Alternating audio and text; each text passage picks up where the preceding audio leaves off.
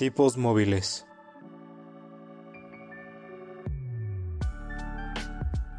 Un podcast que va más allá de los libros y de la realidad.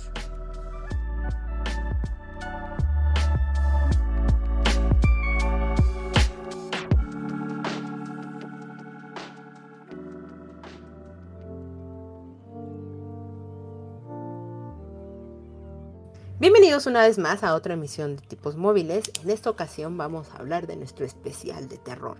¿Por qué? Pues ustedes no tienen por qué saberlo, pero se los vamos a contar.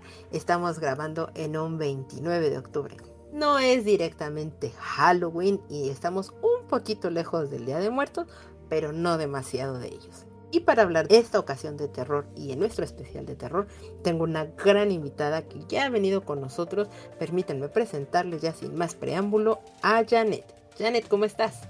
Hola, Caro. Bien, muy contenta de estar otra vez aquí. Ya casi, casi soy de casa. Me encanta eso. Tú eres más que bien recibida aquí, ya lo sabes. Muchas gracias, Caro. Y Jan, pues ya te conoces la dinámica de esto, así que entremos de lleno para poder desatarnos después en hablar del terror y todo esto. Cuéntame, ¿qué has visto, leído, escuchado, etcétera, en todas estas semanas? Ay, bueno, pues eh, visto, pues ya saben que no soy mucho de televisión y pues nada más pongo la televisión para dormir. Entonces, pues no, no he visto nada realmente. He estado escuchando, eh, he estado escuchando un poquito de jazz. Pero eso es culpa totalmente de Caro porque he estado leyendo a Neil Gaiman y me, me, está encantando. Hace poquito terminé Los hijos de Anansin, que me gustó muchísimo. Y bueno, ahorita ya me animé a leer American Gods. Y este, bueno, pues no sé, Neil Gaiman habla muy bien de la música y como que hace que uno quiera estar escuchando country, estar escuchando jazz, estar escuchando, he estado escuchando a Johnny Cash, que me gusta muchísimo. Entonces, este pues así es. Ah, eh, de hecho, es la canción con la que me despierto todos los días. Este, con Johnny Cash me despierto. Y leído, bueno, pues he estado leyendo a Neil Gaiman. Eh, también he estado leyendo, la verdad es que he tenido muy buenas lecturas. Van a creer que todo me gusta, pero pues es que llegan, llegan libros muy buenos a mí. Leí Las mutaciones de Jorge Comensal.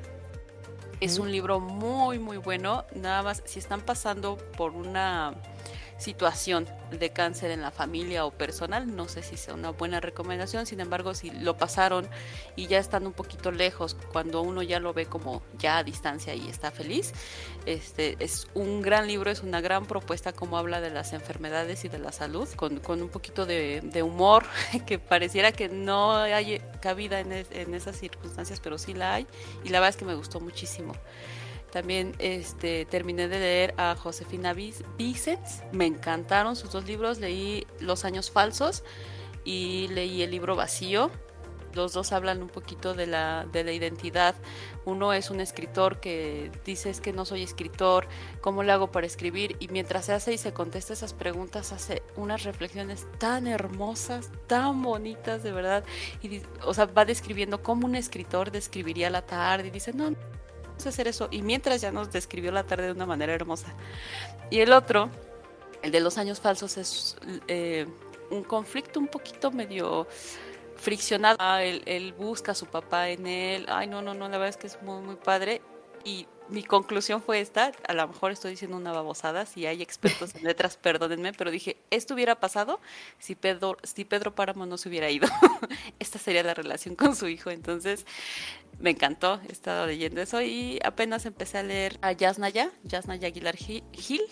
Está, ella habla, es una recopilación de varios textos de ella que se llama Manifiesto sobre la diversidad lingüística. Es muy interesante ver cómo viviendo en un país con una cultura tan diversa, y no nada más en cuestión cultural, sino lingüística, que hay más de 300 variantes de lenguas que se hablan en el país. Bueno, eh, lenguas más sus variantes suman más de 300 y aún así muchas veces desconocemos que están este, y, son invisibles en el país. Entonces es muy interesante, un poquito deprimente, pero muy interesante esos temas. Y bueno, es lo que he estado leyendo, Caro. No, pues yo la más fascinada, este, afortunadamente no quedó grabado absolutamente nada de mi gran emoción.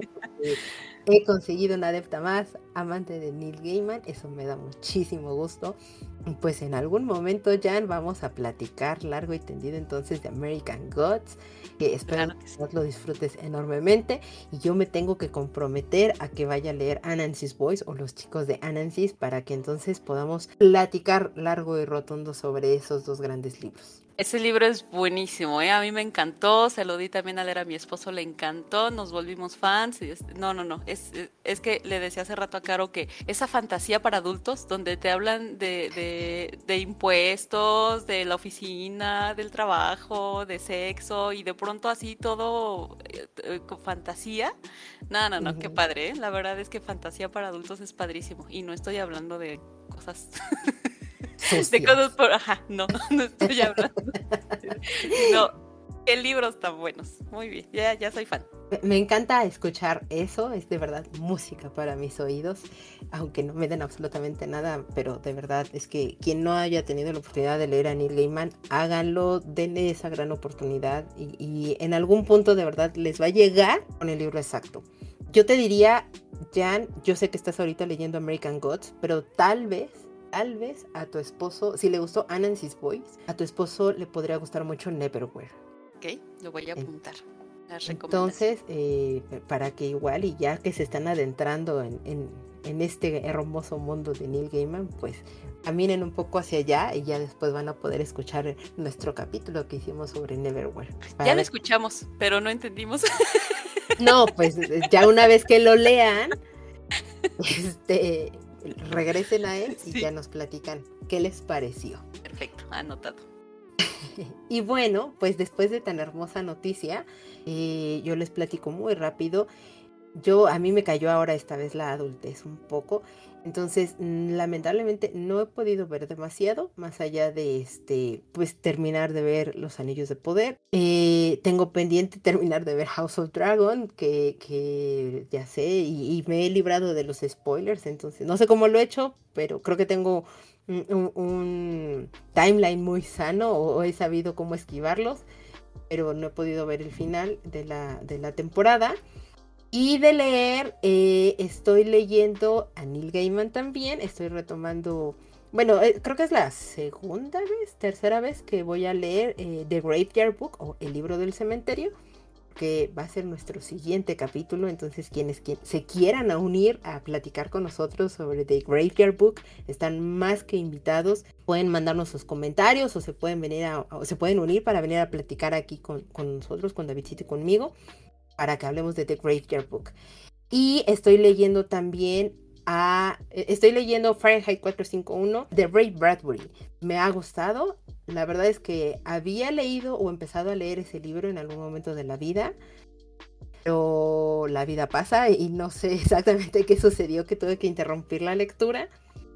Y ahorita lo, porque está bien otro de nuestros libros que vamos a tener para el programa, dije, no, ya lo voy a retomar. Entonces empecé a retomar eh, Fahrenheit 451 y de verdad me dio mucho coraje porque lo tuve que haber frenado en, su momento, porque qué buen libro, qué divertido.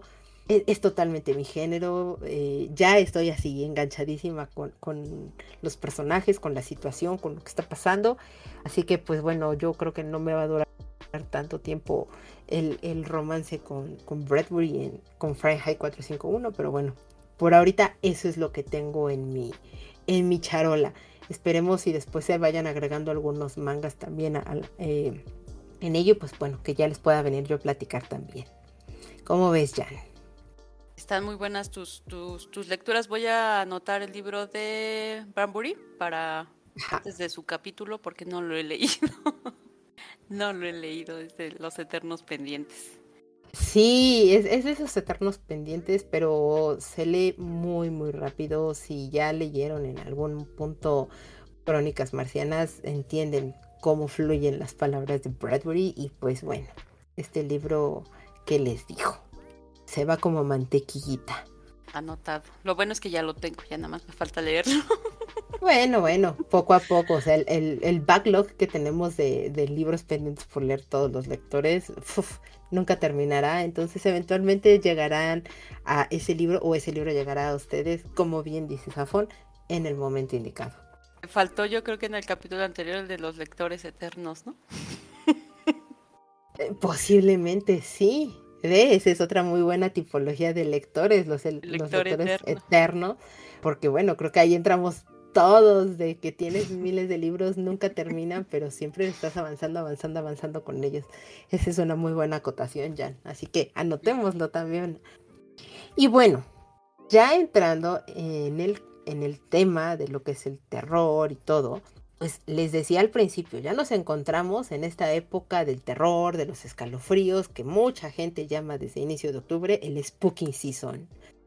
Y pues aquí en México estamos muy próximos a celebrar la tradición del Día de Muertos, o bien en Estados Unidos y en muchas otras partes del mundo, pues se celebra el famosísimo Halloween. Pero pues ambas temáticas siempre están muy del pie con la cultura popular, el entretenimiento y que todo esto se derrama obviamente también en la literatura. Y es que el terror pues lleva consigo antiguas raíces en el folclore de las culturas, así como tradiciones religiosas que se llegan a centrar en la muerte, en las vidas futuras, el mal, lo demoníaco o en el inicio de la reencarnación en las personas. Algo así es más o menos lo que hemos leído, visto, escuchado y demás en todo lo que hemos visto. Pero a ver, Jan, cuéntame antes, ¿tú ya eras consumidora del género de terror? Antes de este capítulo, sí. pero ah, tiene muy poquito que me adentré a este género, pero sí, sí, ya, ya, este, ya le llevo bastante ventaja a esos libros de terror que sí o sí se tienen que leer. ¿Cuál fue tu acercamiento? ¿Cómo fue que llegaste a esto? Mm, bueno, el, cuando empecé a leer terror fue, me gustaría contar una historia así, súper, no sé, fantasiosa, pero pues no, la verdad es que estaba en un club de lectura, lo escogieron y dije, bueno, pues lo voy a leer. Si voy a entrar al terror, pues qué mejor que sea en compañía. Entonces por eso, por eso me acerqué al terror. estaba en el club de lectura y lo pusieron. bueno, es una buena manera. La verdad es que yo creo que lo he dicho y si no lo, reitero aquí, yo no soy tan fanática del terror. Sobre todo, creo que lo que no me gusta del terror es que me asusten. Ya sé, suena irónico, es como, pues es que esa es parte de la esencia, qué sé yo, ¿no? Pero creo que no soy tan fanática de ello. O he llegado un poco a la conclusión de, creo que no soy fanática de que me muestren cosas terroríficas u horrorosas sino prefiero yo tenerlo desde mi perspectiva, con mi imaginación y saber hasta dónde les tiro o hasta dónde limito las cosas que me pueden llegar a mal viajar y espantar y pues digamos yo tener el control de esas cosas. Pero la verdad yo no me consideraría una lectora del género terror. Creo que me he perdido grandes historias y aventuras que existen en la literatura pero bueno, platicando en algún momento con Janet precisamente sobre esto, me dijo, bueno, pues caminemos juntas en esto, en este andar y pues aquí andamos. Así que cuéntanos, Janet, ¿cuál fue ese libro con el que te iniciaste y qué fue o por qué te llamó la atención en el género que te animaste a seguir leyendo? Fíjate, Caro, que ahorita que estás diciendo que, que no te gusta que te espanten y no sé qué, Creo que yo ya descubrí por qué sí me gustó el terror. Bueno, pero antes contesto la pregunta, perdón. Este, bueno, el, libro, pues te digo, estaba en el club de lectura, entonces pues tampoco así como que, ay, este me llama, pues no, fue el que pusieron, que fue El Resplandor. o sea, no me arrepiento de haberlo leído. De hecho, estaba yo así súper nerviosa. Me acuerdo que tuve pesadillas antes de leerlo. O sea, de todo el mal viaje que yo me de, no, es que va a pasar eso. Ay, unas pesadillas que tenía. Y cuando me adentré al libro, dije, wow, wow. O sea, qué cosa tan, tan maravillosa, porque mm, yo siempre, yo, bueno, yo he llegado a la conclusión y, y este, mi amigo Elmer Mendoza está de acuerdo conmigo porque lo escuché decir que, que no, no es el género lo que nos debería de, de, importar, o sea, sí, porque por supuesto uno busca más, ¿no? Pero no tanto el género, sino cómo está escrito. Y la verdad es que yo creo que tuve un muy buen inicio. Sin embargo, hilando un poquito mi, comentario del principio, decía que yo no me espanté con el libro. Yo, o sea, no, no sentí ese terror. Sentí el terror antes, con lo que yo me imaginaba que iba a pasar y, que iba... O sea, sí tiene cosas eh, extrañas que me, que me hacen sentir incómoda. Sin embargo, lo que me encantó fue que los personajes también tenían miedo. Que eh, entonces dije, no, pues de aquí soy, ¿no? O sea, yo tengo miedo, ellos también, pues vamos juntos, entonces. y la Se verdad. acompañaron. Sí, nos acompañamos. La verdad es que sí, soy fan, me hice fan de Stephen King. Después de ahí, pues, me seguí con un montón de libros de él. Entonces, ese fue el, primer, el primer libro que leí. Fue así como mi, mi iniciación en el terror. fue con, él, con, El Resplandor de Stephen King. ¿Y te has atrevido a ver la película que hicieron de El Resplandor? Digo, este eh, Stephen King no está muy de acuerdo en algunas cosas que se hicieron al momento de llevarlo a la pantalla grande. Sin embargo, pues es otro gran clásico de, películas de terror, eh, eh, The Shining o El Resplandor. ¿Tú la has visto? ¿No, la, no te interesa? ¿Prefieres pasarla y quedarte solo así? Sí la vi, pero perdónenme, de verdad perdónenme. Estoy una ignorante del cine y del arte este visual. A mí no me gusta el cine de terror, me, me, ah, me desespera, se me hace muy absurdo, muy... Aparte, es, es, mala onda porque sé, o sea, sé que hay mucho trabajo detrás. Les digo, perdónenme, estoy hablando desde mi ignorancia, pero desafortunadamente hay tantas tecnologías ahora y pues ni modo, a mí me tocó un cine un poquito más evolucionado en cuestión de efectos, pero pues envejecen un poquito esas películas y, ya no, ¿no? Sin embargo, en el libro yo sí encontré muchísimas cosas. Sé que es difícil, o sea, sé que es muy difícil eh, poner esa esencia que hay entre la intimidad entre un lector y el libro, un lector y la, y la hoja que tienes enfrente, es muy difícil de superar eso en una pantalla, ¿no? Porque aparte mi lectura, pues por supuesto que es personal, ¿no? Entonces, no, yo no soy fan del terror. He visto muchas películas de terror. Bueno, solo hay dos que me han dado un miedo. Ay, Dios mío, pero esas me parece que son filipinas o, algo así. Ay, no, ¿qué, es esto? Pero la verdad es que en general no, no, yo no soy fan del terror, mucho grito, mucha sangre, se me hace muy absurdo, así, ah, me dan ganas de, ya por favor, cállense y váyanse a dormir. Perdónenme, Perdónenme, sé que a lo mejor estoy diciendo una tontería. No, no, no, para nada. Es que creo que hay como dentro del propio género del terror y el horror, pues existen como ya sabes, ¿no? Sus, propios subgéneros y cómo lo van dividiendo. Y por ejemplo, a mí lo que me sucede es las películas que son tipo slasher, que son estas películas donde cortan manos y cercenados y miles de sangre y ya sabes, todo esto, híjole, a mí me, me genera pues sí me da este, este horror, este asquito de decir, no, ya sabes. Pero más allá de que me pueda meter en el sentido de que, de que sienta algo, o sea, ese pánico, que me pueda suceder algo, la verdad es que me aleja muchísimo de decir, es que de verdad ya es demasiado, que asco, no puedo con ello.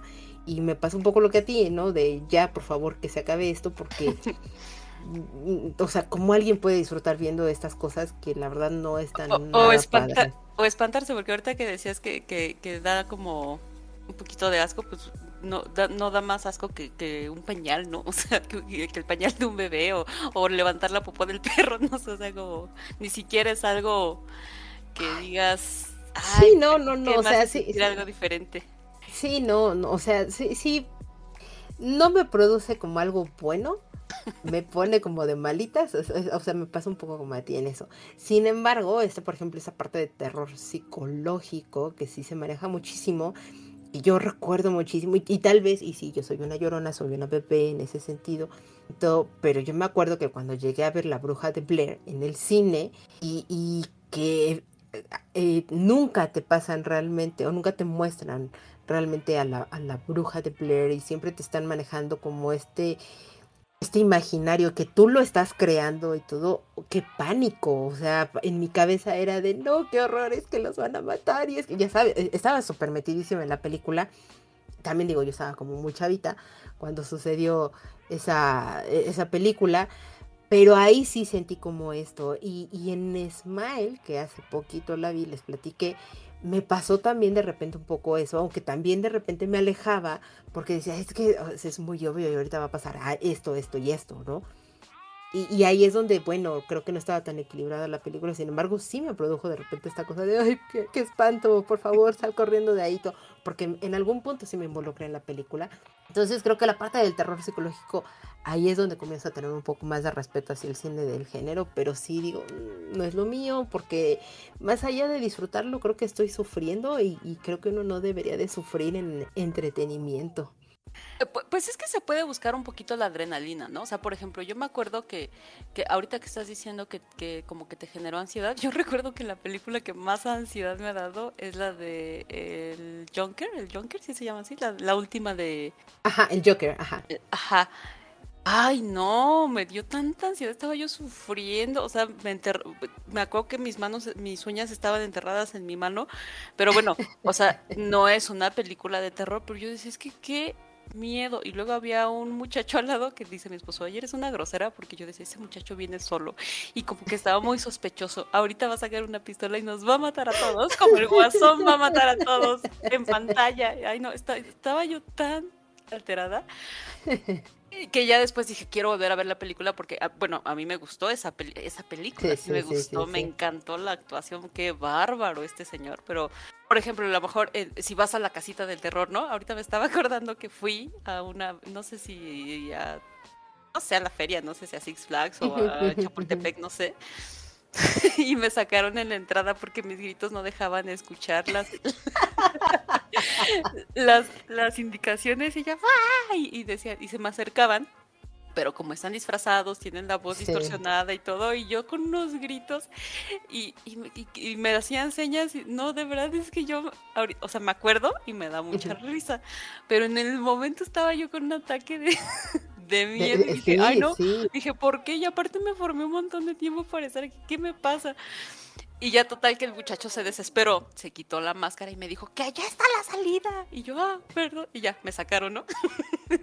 Sí le invito a que pase de este lado, señora, porque no nos permite seguir avanzando en la atracción. Y lo, y lo peor, sí, porque mi grupo no avanzaba y no, no pasábamos de la puerta, de donde te recibe ahí la muerta, no sé quién. Sí, sí, sí. Y, ay, no, o sea, de verdad es que, pero dices, bueno, para que si ya sabes que, que, tienes miedo, ¿para qué vas? Y lo peor es que no era yo una chavita, no sé, ya tenía como unos 23, 25 años. Entonces dije, ay, no. Pero, por ejemplo, en las montañas rusas, esa sí me emocionaba. Ahorita ya no, por la vejez, como que digo, no, ya me tengo que cuidar mis huesitos. Sí, bueno, es que aparte entra uno la responsabilidad y, la conciencia y las consecuencias y etcétera, y entra la adultez en uno y, a veces lo hace poco divertido, pero yo sigo disfrutando muchísimo todas las montañas rusas y los juegos mecánicos y demás. pero sí, sí, sí, es algo que me encanta y, eso creo que es eh, eh, justo, ¿no? Este, este, este rush o este trancazo de adrenalina de repente que sientes y todo y que es lo que te hace continuar en ello. Pero, por ejemplo, el género que detesto del terror es justo el que acabas de decir, el jump scare. O sea que literal, sabes que viene algo que va a pasar y, y que te asusta y literal te hace brincar. Odio eso, lo odio. Porque evidentemente sí, logra espantarme, pero a quien, bueno, si hay gente a la que le gusta que le espanten y brinquen y todo, yo no, yo lo detesto. O sea, es de las peores cosas y me enoja. Entonces es como, ese tipo de, terror o de horror no me gusta nada. Y muchas de las películas del género caen en eso. Y muchos, y los que son muy fanáticos y todo, dicen, es que, por favor, eso cómo te puede dar miedo. Bueno, a mí me espanta y a mí no me gusta. Y aunque ya sabes que viene la, música tétrica y de que algo va a aparecer y todo, y que de verdad, o sea, muchas veces digo, es que va a aparecer algo, va a aparecer algo, va a aparecer algo, aún así me espanta. Sí, o sea, aparece y aún así me espanta y eso lo odio, lo odio, lo odio rotundamente. Entonces, de nuevo, por eso yo digo, no es mi género, lo respeto, más no comparto. Sí, sí, sí, sí. Cada quien sus gustos y sus sustos. Sí, sí, sí, ahí sí no. Ahí respeto todo. Y pero bueno, y entonces, ¿qué es lo que te hacía alejarte del género de terror, Jan? Bueno, esto lo voy a contar solamente porque es un episodio especial. Y porque ya le pedí permiso a todo mundo. A los brujos y a todos. Ok, este, okay, ¿cierto? Ok, no. no, está bien. Estoy lista, estoy lista. Eh, yo no me había acercado al género de, terror en la literatura porque, bueno, primero pues el cine no, no, me había gustado y yo creía que era lo mismo y ya me di cuenta que no. Pero aparte, en la familia tuvimos una experiencia muy desagradable, pero de verdad desagradable. O sea, no es así de que, uy, íbamos y vimos un fantasma. No, o sea, fueron meses. meses de, sentir una... Por eso también no me gusta mucho el género de terror en el cine, porque lo hacen parecer cool. Y la verdad es que... Eh, no, no, no, no es padre. Es una atmósfera triste, es una atmósfera pesada, no sabes qué está pasando, no sabes si estás enfermo, si necesitas que te revisen la cabeza, si necesitas terapia, si no, o sea, es, es la verdad, sí, es espantoso eh, estar pasando ese tipo de situaciones. Eh, no fui la única de la, de, de la familia que, que, lo, que lo vivió. Aquí, aquí voy a aplicar la, el título de un libro de, de Juan Pablo Villalobos. No, le voy, no voy a pedirle a nadie que me crea, simplemente les cuento un poquito de la experiencia, ¿no? Si me quieren creer adelante, si no, pues también. Claro. Vimos cosas, o sea, no nada más yo, mi hermano, mi mamá, mis primas, mis primos en, en la casa de, de, mi mamá, ¿no? Ah, incluso hubo primos que, que, ya no quisieron regresar a casa de mi mamá, que dijeron, ¿sabes qué, tía? Perdóname, pero yo no voy a regresar. Los espantaban feo, eh, veíamos cosas, ¿no? Y la verdad es que no es nada agradable estar en esa situación, porque justamente uno no sabe a qué, a, qué recurrir, ¿no? Claro. A, a quién... por eso cuando entré al género de terror, me gustó porque los personajes hacen lo que en un momento yo hice. O sea, dices, pues que voy con un sacerdote, este, que me hagan una limpia. Yo me acuerdo que yo en, la cuestión personal mía, este, empecé a leer mucho de metafísica, empecé a hacer meditaciones. Me explicaban algunos amigos que conocí, me decían, pues no tengas miedo, mira, puedes hacer viajes astrales, mira, puedes controlar tu mente y todo, y, bueno, entonces eh, la metafísica te explicaba mucho pues la energía que hay en la mente, eh, que, el cuerpo a veces está cansado, en mi caso pues yo estaba muy chavita, ¿no? Entonces estás creciendo, tienes mucha energía, entonces pues no, no son fantasmas, ¿no? Es tu, es tu propia energía y pues a lo mejor vean qué está pasando en casa, no sé, cosas así. Sin embargo, eso no quita que uno haya visto algo, ¿no? O sea, por ejemplo, yo no voy a platicar la experiencia de los demás, pero en mi caso sí, o sea, lo que vi fue, ay, no, es que la verdad es que fue muy feo. De hecho, en el momento no te espantas tanto, sino que te espantas después, o sea, cuando te empiezas a cuestionar. Yo hasta la fecha digo, pues no sé qué vi, ¿no? O sea, no sé, no sé qué pasó ahí. Es que, es que yo asumo, digo, honestamente, me ha tocado vivir otro tipo de experiencias, no algo tan, tan, tan grave ni mucho menos, pero yo asumo que, que pues estás en un shock y que realmente pues no, no entra en tu cabeza. O sea, los humanos tratamos eventualmente de buscar la parte racional de las cosas que estamos viendo, sintiendo, observando, oliendo, etcétera, y tal. Y creo que ahí es donde se genera este choque en tu cerebro de decir, es que esto no tiene sentido. Sí, sí, sí, sí, claro que sí. Y entonces, yo cuando me acerco a la literatura de terror, digo, wow, es que esto está maravilloso, porque por ejemplo, que con el primer libro que empecé, que fue de Stephen King, dije, pues es que él también se está muriendo de miedo. Digo, aparte está en rehabilitación, está en el delirium tremens, ¿no? Le dicen de, esta cuestión que pues este hombre es alcohólico.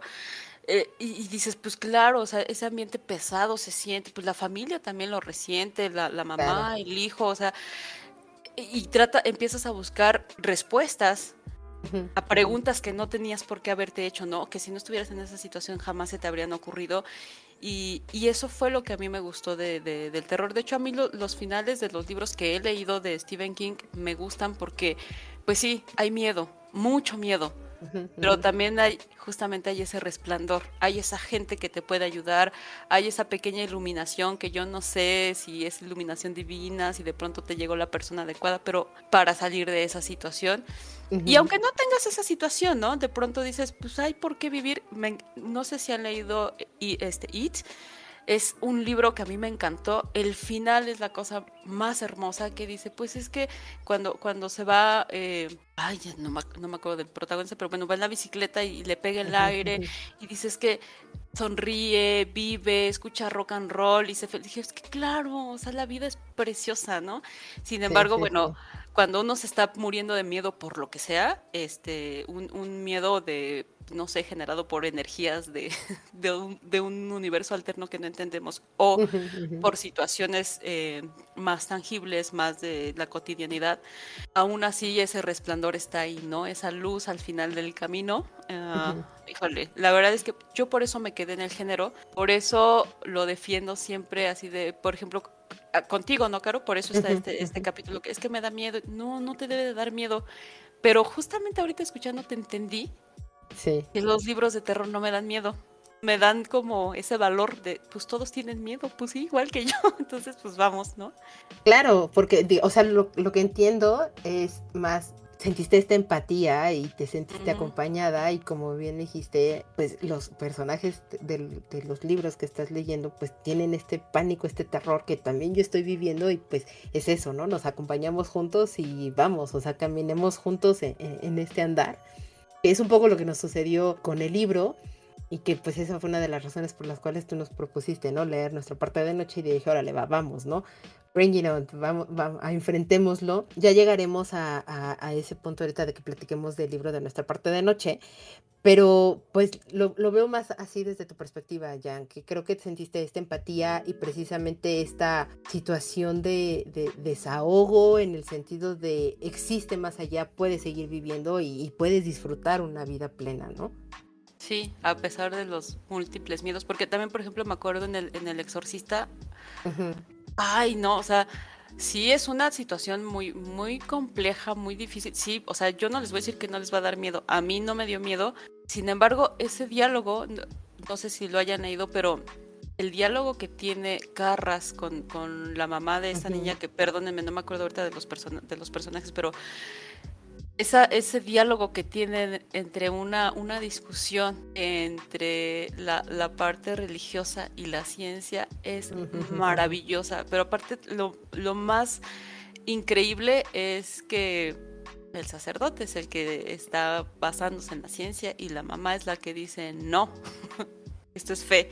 Entonces, wow, es porque aparte encontré muchas cosas más, aparte del miedo, aparte de los fantasmas, he encontrado diálogos maravillosos, he encontrado, eh, no sé, o sea, como mucha relación con el arte, con la pintura, con la música, con la arquitectura.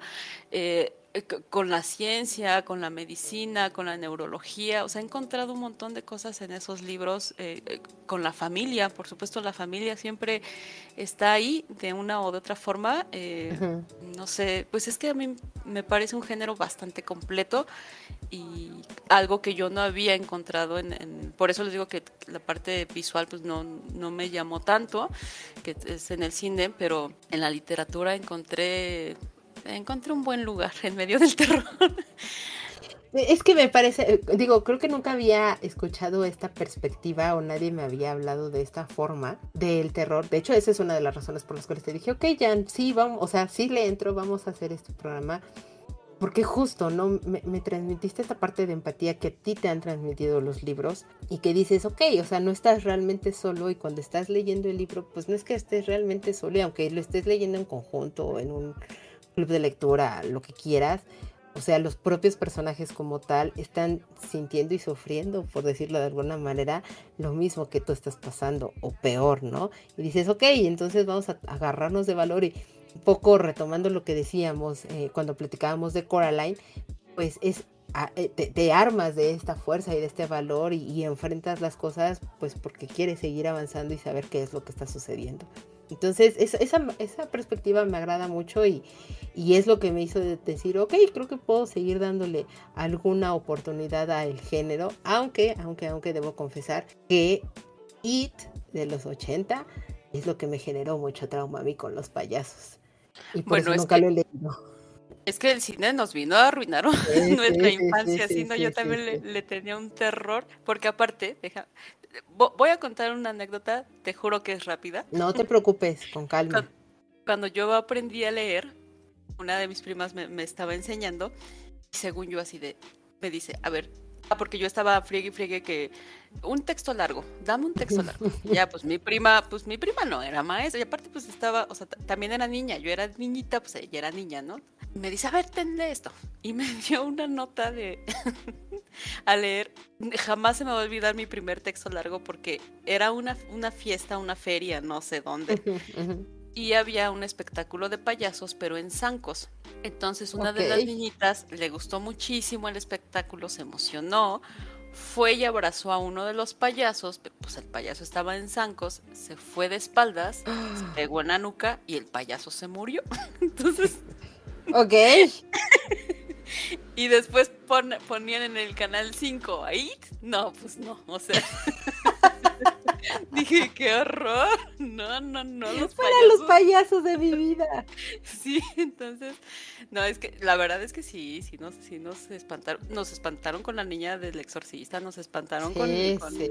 con Sí, el, cine, sí, sí, sí. El cine hizo su labor en los ochentas. ta- ta- Ahí concuerdo totalmente contigo. Y creo que eso es también mucho de lo que influyó en mí para que yo no me acerque al género. Pero bueno, ahí voy en pasitos de bebé y poco a poco, pues también para conocer estas grandes historias que cautivan a tantas personas y que pues no quiero, sa- o sea, quiero saber mejor dicho de qué me he estado perdiendo y quién sabe qué tal si después se convierte en uno de mis géneros favoritos. Sí, así como de los míos que decían, no, no, no, eso no, eso no. Y no, ahora es, a todo mundo le digo, lee el terror, no te va a dar miedo. Pero fíjate que es, la primera vez, Caro, y me, me gusta platicar contigo porque yo no me había dado cuenta que por qué me gusta y no me espanto. O sea, dije, ah, pues es que no busco espantarme. Sí, es que, es que muchas veces tal vez es eso y, puede sucedernos a muchos lo que tú comentabas, ¿no? Cuando ibas a leer El Resplandor, que nuestra imaginación y nuestra cabeza crea más telarañas y cosas que realmente ni siquiera están o existen o, pa- o pasan, porque a veces nuestra imaginación puede ser tan grande y poderosa y más si has estado llenando tu cerebro de muchas otras historias que generas tu propio, tu propia historia de terror cuando llegas a la historia real y dices, ah, mira, no estuvo tan grave como yo pensaba. No, digo, porque sí me ha pasado leyendo algunas cosas bastante terroríficas y entonces, pero yo digo, ah, mira, o sea, me, me gustó mucho y lo disfruto porque obviamente mi imaginación lo crea desde cierta perspectiva y todo, pero es eso, o sea, es mi imaginación eh, y, y de nuevo, yo sé hasta dónde avanzo y hasta dónde la controlo para pues no mal viajarme tal vez, ¿no?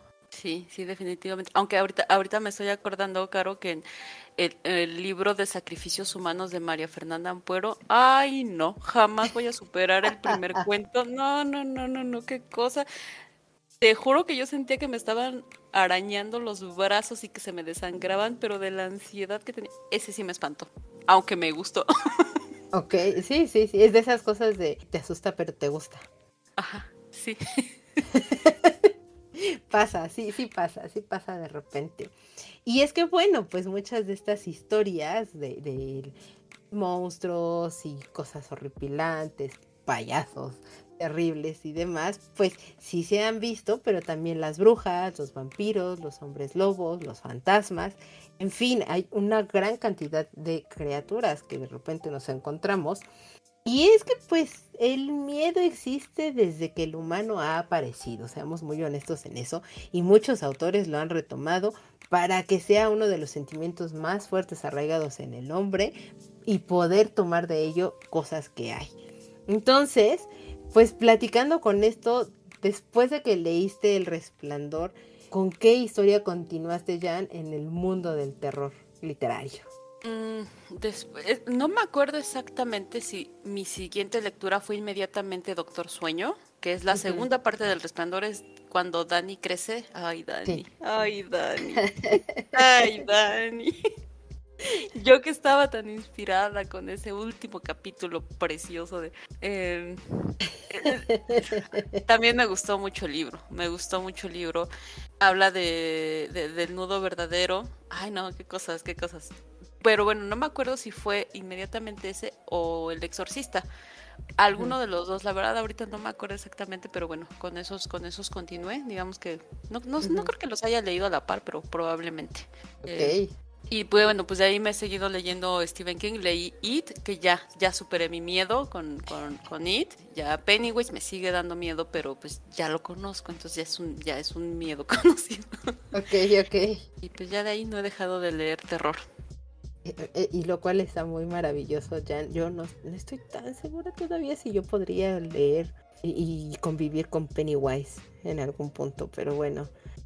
Eh, de nuevo, pasitos de bebé. Pasitos de bebé, vayamos poco a poco. Eh, y, y tú dime, Jan, ¿qué prefieres en ese caso? ¿El terror? ¿El horror? Pues, o sea, el, el terror Mm, o sea, me gusta cuando, cuando en los libros hablan de que el miedo no necesita algo un, e, un, estimulante, sino que ahí está, ¿no? Convivimos con él, vivimos con él. Y tanto podemos ser espectadores, como podemos ser víctimas, como podemos ser victimarios. Eso me gusta, o sea, me gusta cómo los escritores te, te, ponen en una situación de, pues lo estás viendo y no haces nada, ¿no? O, estás disfrutando del dolor ajeno, o no sé, o sea, esa indiferencia, me gusta, me gusta la verdad es que cómo lo manejan, sin embargo, también me gusta pensar, como muchos otros escritores, que dicen que uno no puede ser tan inhumano para hacer diferentes bestialidades, entonces seguramente es un ente, un demonio, una energía fuera de este mundo que es la que posee a esas mentes humanas y hacen hacer esos destrozos porque no podemos ser tan crueles. Entonces esa explicación también me gusta, sin embargo, pues, pues, disfruto los dos. La verdad es que sí disfruto los dos. Ya aprendí a controlar el miedo en la literatura, porque aparte es un miedo falso, ¿no? Cierras el libro y ya. Bueno, a veces si no te si no te sugestionas y estás piensa y piensa y ay, es que este podría ser el diablo y sí. Sí, sí, este, Pero bueno, se, he aprendido a, valorar muchísimo el... Es que, ¿sabes qué? Hablan mucho de la, de la naturaleza humana, de cómo podemos ser un poco más... Eh, podemos ser unas bestias entre nosotros, pero dentro de esa bestialidad siempre cabe la parte humana, ¿no? Entonces, no sé, me gusta, me gusta cómo manejan esa naturaleza humana y cómo manejan eh, eh, lo que nosotros hemos buscado para, para justificar cosas, ya sean demonios o sean dioses, creo que disfruto los dos. Ya me hice bolas en mi respuesta, ¿verdad? No, no, no. O sea, creo que sí te entiendo perfectamente. Porque eh, tenemos que pues, cuando en algún punto de la vida Janet y yo estuvimos platicando justo de esto, es lo que a mí me gustaba, ¿no? De, que esta ya trae otra perspectiva de, de, lo que es el terror, de lo que es el miedo, porque muchas veces te saca esta parte muy animal e instintiva que a veces tiene el humano, pero que hay gente que lo sabe encaminar muy bien y sabe cómo llevarte de la mano con este sentimiento y con esta sensación que a veces produce y, sabe contarte historias y sabe presentarte eh, situaciones y, criaturas incluso, puedes ir viendo. Sin embargo, y como, acertadamente dijiste, Jan, en los libros pues no pasa más allá de que cierras el libro y no sé, tal vez te pones a leer algo más más tranquilo o te pones a tontear en, algo más que, que, hace que tu mente se despeje y no se quede embotada en, en esta situación de ese de seguro es el demonio. porque pasa y, ya, y muchas veces, o por lo menos lo que a mí me sucede con lo que es ya el, digamos, la parte audiovisual, sea una película, sea un video, sea una cosa así, pues es a veces mucho más complicado quitarte la imagen idílica que alguien más ya creó y formuló para ti y que tú la consumiste a lo que tú haces o consume y genera tu propia imaginación, aunque muchas veces puede ser peor, ¿no? Y creo que es un poco hacia allá, hacia donde, o lo que tú estabas tratando de decir un poco ya. Sí, así como lo dijo Carlos. sí, e-, e-, eres buena intérprete. lo que pasa es que te digo, me, sucede porque platicando con, con, con una amiga, precisamente yo estaba leyendo eh, los, relatos que, armó Neil Gaiman en Fragile Things y que tiene cosas de repente, pues incluso pueden ser eh, horrorosas, repulsivas, pero te, lo envuelve de una manera eh, de, no sé, a mí me gustó mucho y, yo lo estaba disfrutando muchísimo. Y, esta amiga me dijo, ¿estás segura que no te gusta el terror? O sea, de verdad, porque lo que me estás platicando, y yo así de, no es tan grave, ¿o sí? Y me dijo, ¿tienes noción de lo que me estás diciendo? Y yo así, mm". Digo, no les voy a platicar aquí el, el, cuentito, hay varios de esos relatos y que son buenísimos, les recomiendo mucho, mucho, mucho, de verdad lean Fragile Things. Y, y dije, ok pero a mí no me generaba esta sensación de lo que me había producido en algún momento el cine. Y evidentemente yo no venía viciada ni mucho menos o que me había hecho una idea previa a lo que me iba a enfrentar en el libro y, eso me hizo disfrutarlo muchísimo y, quererlo en, ese punto. Y es cuando me di cuenta después de haber platicado con ese amiga dije ok creo que podría enfrentarme y cruzar de repente esta propia barrera que yo he creado para entrar al género del terror y, pues de nuevo descubrir que otras maravillas y mundos misteriosos puede existir dentro del género y que yo misma por ideas que me he creado un poco como lo que te pasaba a ti Jan con, con lo del resplandor pues para entrar dentro de lo que es el género ¿no? Es la magia de la literatura. Totalmente, totalmente de acuerdo. Y entonces Jan, tú ya con esta experiencia que tienes de lectora de terror y todo, ¿con qué libro le dirías a alguien que se quiere iniciar en el género de terror? Le recomendarías, dirías, ok, tal vez deberías de iniciar con este libro y por qué. Pues es que no sé, ya escuchando, porque he estado platicando también con unas amigas y bueno, hemos estado platicando tú y yo. Sí. Pues es que ya no sé. Pero, pues no sé, podría ser o sea, si de verdad quieren entrar bien al terror, lean It. Ese libro es maravilloso. Pero bueno, si quieren como poco a poquito, podría ser El Resplandor, que es con el que yo empecé y me gustó bastante. Si quieren, si quieren algo que... Es que, por ejemplo, estaba yo escuchando que, que María Fernanda Ampuero no es terror, sin embargo, lo que a mí me generó, ay Dios de mi vida, pero entiendo que a lo mejor mucha gente no, no lo vea como tan, tan terrorífico. No sé, no sé. El Exorcista, lean El Exorcista. La verdad es que El Exorcista es un libro muy bonito y bueno, o sea, no. el mensaje es padre y es cortito. Bueno, según yo es mucho más cortito que los de Stephen King. El, autor no es tan descriptivo que yo, por ejemplo, en lo personal, a mí me encanta que me describan todo, todo, todo. o sea, yo quiero saberlo todo me gustan los huecos en las historias, pero así que no me digan cuándo nació el personaje y así, no, no, no, sino toda la ambientación me gusta. Sin embargo, pues hay gente que no le gusta eso de King, ¿no? Entonces podría ser, yo digo que lean El Resplandor o El Exorcista. Porque uno, uno es como una sensación más familiar, más de, pues les digo, o sea, habla de, pues, todo el mundo ya sabe, ¿no? Del este señor que es alcohólico y quiere ser escritor y, juega con esas emociones humanas que uno no puede controlar y te lleva a cosas horrorosas. y, te digo, es que uno no sabe si estás alucinando por, por tus problemas mentales ya personales o si algo hay ahí, ¿no?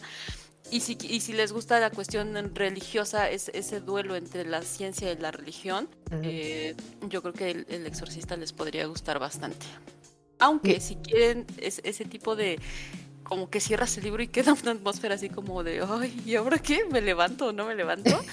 este, los cuentos de Amparo Dávila, no, no, no, no. A, a, mí el cuento que me dejó fragmentada es tiempo, tiempo fragmentado.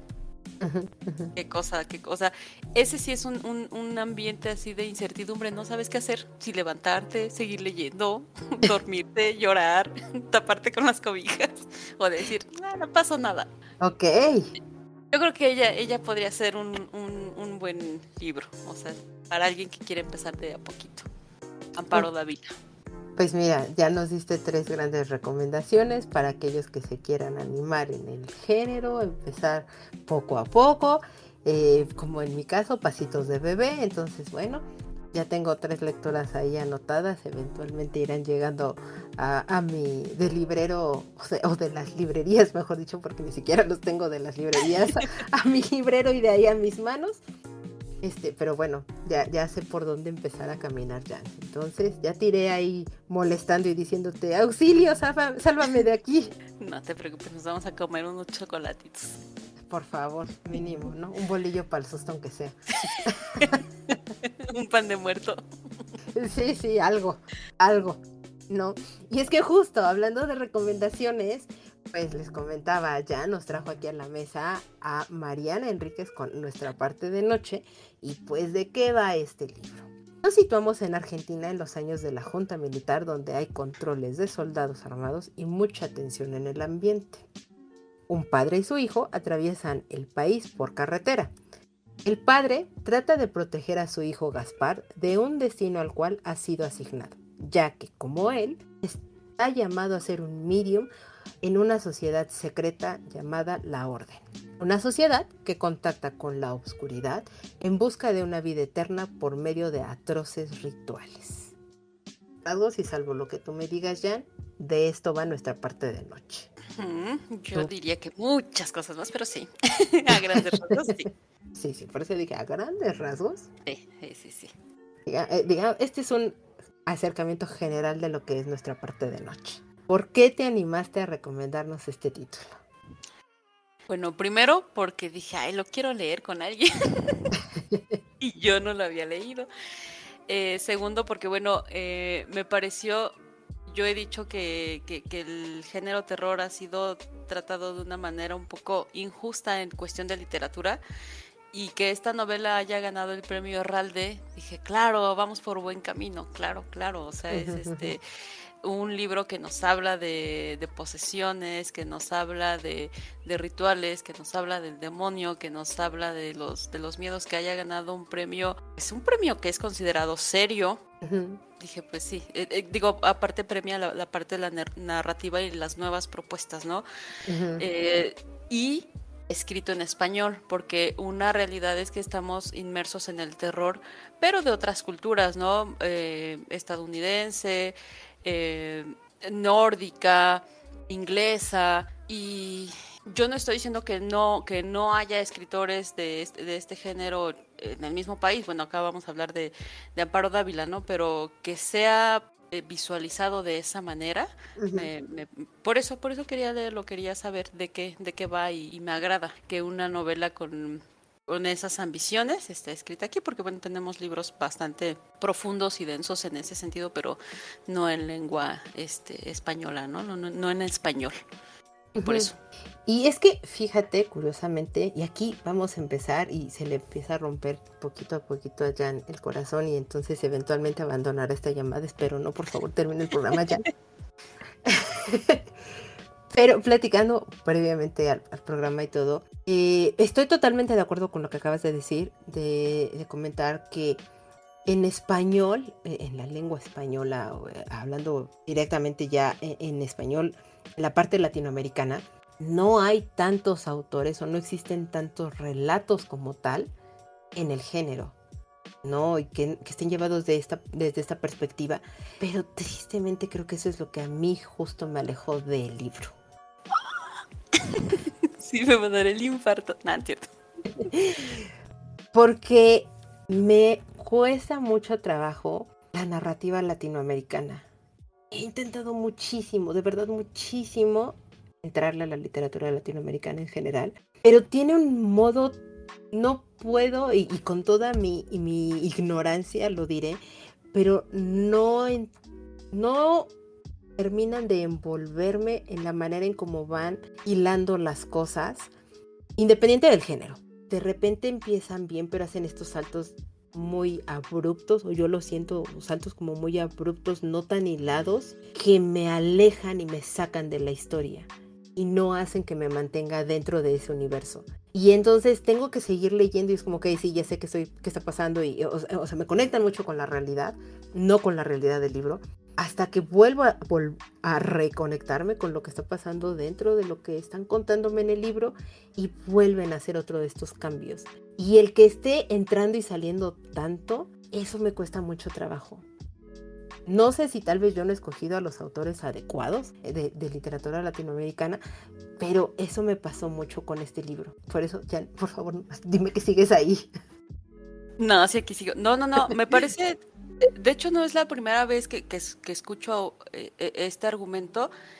Y es cierto, o sea, la verdad es que la literatura latinoamericana es densa, sí es densa, sí, sí, sí, o, sea, es fácil perderse como decir, a ver, ¿en qué estábamos? O sea, eso es cierto. De hecho, eh, hace, hace, pues hace un mes que hicimos el, México en mi librero, que estuve leyendo dos meses autores mexicanos solamente de diferentes épocas, eh, platicaba con una amiga y le dije, oye, estoy agotadísima, necesito leer otra cosa, estoy muy cansada de leer, me gusta, a mí me encanta leer y digo, lo hago porque ese es mi hobby, ¿no? O sea, me gusta. Y, platicando con ella me dice, es que sí, la literatura latinoamericana, la literatura mexicana es densa, es pesada, o sea, sí no es así como, y, se entiende, ¿no? se entiende que de pronto uno, y no estoy diciendo que, o sea, que sea por eh, que se entienda o, el, lector entienda o no entienda, sino que sí, sí es una literatura densa eh, y sí es fácil de, pronto perderse, sí es fácil a lo mejor soltarse y es cansado, o sea, sí, sí, sí requiere, sí, sí es una literatura un poco más, es que no quiero sonar, no quiero sonar este, mal, pero que, que exige demasiado, ¿no? O sea, si es es muy sencillo perder la línea de la historia, eso es cierto. Sin embargo, en mi caso, me encanta, a mí me encanta, o sea, me encanta la forma, de hecho, de hace poco me preguntaban cuál es mi género favorito, y es que yo no tengo un género favorito, pero con la literatura latinoamericana me siento en casa, o sea, me siento tan conectada, pero bueno, yo creo que eso ya es una cuestión como más personal, más de percepción, no sé, pero es cierto, sí, sí tiende a ser así la literatura mexicana y latinoamericana. Sí, porque, o, sea, y no es, de nuevo, no, no, es que no le hayan no entendido, ni, ni, mucho menos, pero lo que a mí me llega a suceder es eso, es como de, ¿por qué no? O sea, ¿qué es lo que, que te hace falta? Y, y, de nuevo, bajo toda mi inexperiencia, es, no encuentro por qué cuando hacen estos saltos o estos brincos de escenario, de tiempo, de cambio incluso de personaje, me desconectan tanto. Para mí ahí hay un hueco y, que muchas veces yo lo lleno o se llena con muchas, pero muchas páginas más adelante y es como, ok, esto me lo pudiste haber hilado aquí y me hubieras tenido, pero al filo de la silla sin soltar ni una vez el libro. Y eso no sucede. O por lo menos eso me sucede a mí. Entonces, es esta, este, te digo, este ir y venir, independiente, te digo, del género, o sea, de, lo que pasa, me pasa mucho con autores latinoamericanos y eh, eh, seguiré eh, intentando con ellos y todo porque encontraré y sé que podré encontrar a alguien que me va a cautivar enormemente y tal vez pueda encontrarle el gusto completo, ¿no? O verlo desde otra perspectiva, porque de nuevo yo no no sé dónde son estos o qué son estos huecos que yo siento de repente mucho en las historias o en la narrativa que me están llevando y por ende pues me hace empezar a sobreanalizar o, o empezarme a fijar en otras cosas más allá de lo que es la historia misma. Y, y por el contrario y mucho de lo que me pasó también con nuestra parte de noche es que me estaba fijando más en el contexto sociopolítico, más allá de lo que ya era la historia y de lo que le pasaba a, a Gaspar y lo que le pasaba a Juan y que o, sea, toda la situación de, de, la, de la orden y es para mí en algún punto pasó a segundo término cuando dije, wow, creo que no tendría que suceder desde esta perspectiva. Pero... No, no, no, de hecho lo que estás diciendo es maravilloso porque justamente eh, se busca que el, que, el, que el libro, bueno, eso, eso también lo digo yo, ¿no? ¿Verdad? Pero se busca que haya más, o sea, que no haya nada más ese susto, o sea, de, ah, me espanté, ajá, y luego, no, si no hay un contexto histórico, hay un contexto político y a mí eso me encantó, o sea, porque eh, hay géneros Ah, que no me agradan tanto, como por ejemplo el, thriller, a mí no me gusta mucho porque le quitas la duda y ya no hay nada. Eso es mi percepción, o sea, no estoy diciendo que sea malo ni nada, eso es mi percepción. Le quitas la duda y le estiras tanto que, que, ya la historia a veces ya no se sostiene en mi percepción. Sin embargo, a esta historia le quitas el terror y te da un contexto histórico, político impresionante, maravilloso que si no lo conocías, pues ya lo conoces, o si lo conoces dices, claro, está pasando esto y esto y esto, sí, por supuesto, y, y, le, quitas el contexto político y solo dejas lo, lo, de terror y bueno, en mi caso sí me espantó bastante, o sea, creo que tal vez no estamos, afortunadamente y espero que por más tiempo, si quieres borrar esto, no estamos, no estamos familiarizados con la dictadura, pero sí estamos familiarizados con las desapariciones, sí estamos familiarizados con los rituales, porque pues como yo les decía, ¿no? Al principio, que si la bruja, que si la limpia, que si, por ejemplo, en, en el libro nos maneja lo de San la Muerte, aquí es la Santa Muerte. Me llamó la atención eso que con ellos es masculino y con nosotros es femenino, pero a final de cuentas no estamos, este, o sea, estamos familiarizados con eso, con esos rituales que desafortunadamente sabemos que muchas veces lo usan personas que, que infringen las leyes, o sea, no es ajeno. Entonces le dejas eso y dices, oye, cuánta tensión, o sea, la, pues la humanidad es horrible, ¿no? Eh, o sea, si le quitas el contexto político y el histórico, o si, si quieres verlo como, de alguna otra forma, la parte artística que mete música, pintura, eh, la poesía, a mí me encantó cómo metió a muchos poetas dentro de los diálogos. Wow, me pareció de verdad, es como, o sea, e, esa parte, y entiendo que si alguien, por ejemplo, dice, pues yo me quería espantar o no espantar, pues buscaba terror, dices, pues esto qué. Sin embargo, eh, justamente me gusta lo que dices, o sea, al contrario que decías, no es que te vas a enojar, no, no, no me gusta porque digo, pues sí, yo también vi eso y me encantó. Y es que, ¿sabes? O sea, lo que también me sucedió mucho con el libro ya fue que en algún punto yo dije, es que yo hubiera preferido que esta mujer me hubiera contado más esta historia eh, de, lo que está sucediendo, de cómo está viviéndose la dictadura, de cómo se está viviendo. O sea, ¿por qué no me contaste una novela histórica? Y, y, me sale sobrando todo esto. O sea, para mí, y se escuchará pésimo, y perdónenme, de verdad, y es sin todo el afán de, de, de ofender, ni mucho menos, pero es que para mí lo sentí como paja. O sea, todo lo que ya pasaba en la orden y, con, con, Juan y Gaspar y que la, y la muerte, y era como, sí, sí, sí, quítense ya, quiero saber más qué es lo que está pasando con el conflicto, qué está pasando con... De nuevo, para mí hubiera sido una historia novel, de, o sea, una novela histórica y me tendría, pero voladísima porque es muy interesante pues, cómo te lo van planteando, ¿no? Y, y, y, por qué están sucediendo estas cosas y que son maquiavélicas, horribles y que dices, qué espanto. O sea, qué, qué, tragedia y todo. Y de nuevo, es que a mí me planteó más hacia la parte histórica, sociopolítica, que más allá hacia lo que era el género de terror. No sé, es que ahí sí, eh, eh, ahí sí ya, ya empezamos a, a, eh, diferir un poco. Sí, sí, sí. Así como, como, como dicen, si se me permite opinar de una manera contradictoria a lo que acabamos de escuchar. Este, mmm, es que, por ejemplo, imaginemos que yo por eso creo que esta, que esta novela, bueno, por eso a mí me gustó tanto, porque les digo, le quitas una cosa y tiene otra, o sea, le quitas la parte del terror, como dices, tienes una novela histórica impresionante, ¿no? Sí, sí, sí, le quitas la parte histórica y tienes cosas horrorosas que la gente hace por poder.